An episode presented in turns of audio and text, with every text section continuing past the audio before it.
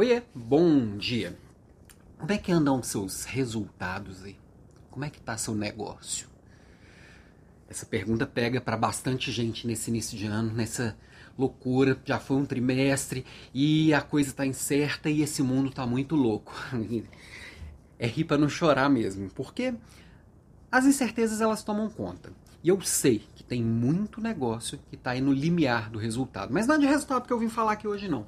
Minha provocação de hoje é sobre como você, líder, está lidando com esse resultado. Porque toda essa incerteza gera um medo geral.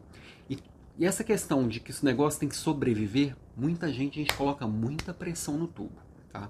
Isso qualquer líder. Não vou me excluir disso não, porque tem hora que eu olho para o resultado aqui, dá vontade de dar uma apertada geral.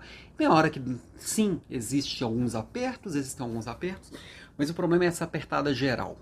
E aí eu vejo muito líder é, pegando alguém que já está fragilizado, porque as pessoas estão com medo, medo de perder o emprego, medo de ficar doente, e aí vai lá e coloca mais pressão, mais pressão.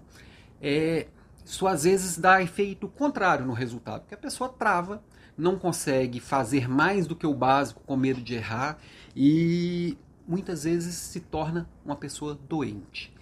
O burnout pega, a ansiedade pega, a depressão pega, é, essa, essa pressão constante vem caindo em muitos casos, eu tenho ouvido muitos casos de assédio moral. O que é o assédio moral? É quando você repetidamente fica no pé de alguém. Estou simplificando um conceito bem complexo, tá? É, assédio moral é você pegar aquela pessoa e ficar em cima dela, em cima dela, em cima dela. É, sabe quando na época de escola que falava assim, ah, meu professor me persegue? Todo mundo já teve um amiguinho que falava isso.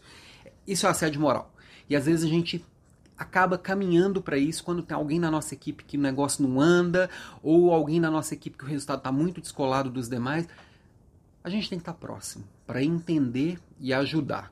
E se realmente é, aquela pessoa está despreparada para o desafio, a gente tem que construir essa, essa desconexão.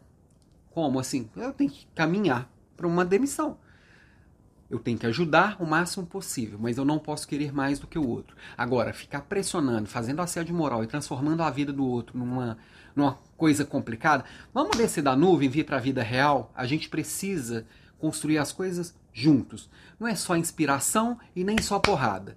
A gente precisa encontrar um meio do caminho maduro para as equipes caminharem juntos, juntas para o resultado melhor possível. Às vezes o melhor possível não é o que você está desejando, não é o que eu estou desejando.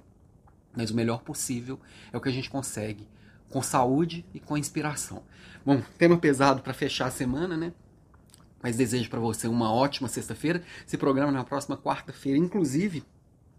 Meu assunto vai ser sobre inteligência emocional, que tem tudo a ver com assédio moral, com essa pressão no tubo, com tudo isso, né? Vou estar tá lá falando um pouquinho sobre inteligência emocional e como o líder lida com isso e como o líder constrói isso com a sua equipe. Então, tenha uma ótima sexta-feira aí e a gente vai conversando. No final de semana eu vou resgatar algumas postagens antigas aqui que também são boas. Beijo e até segunda.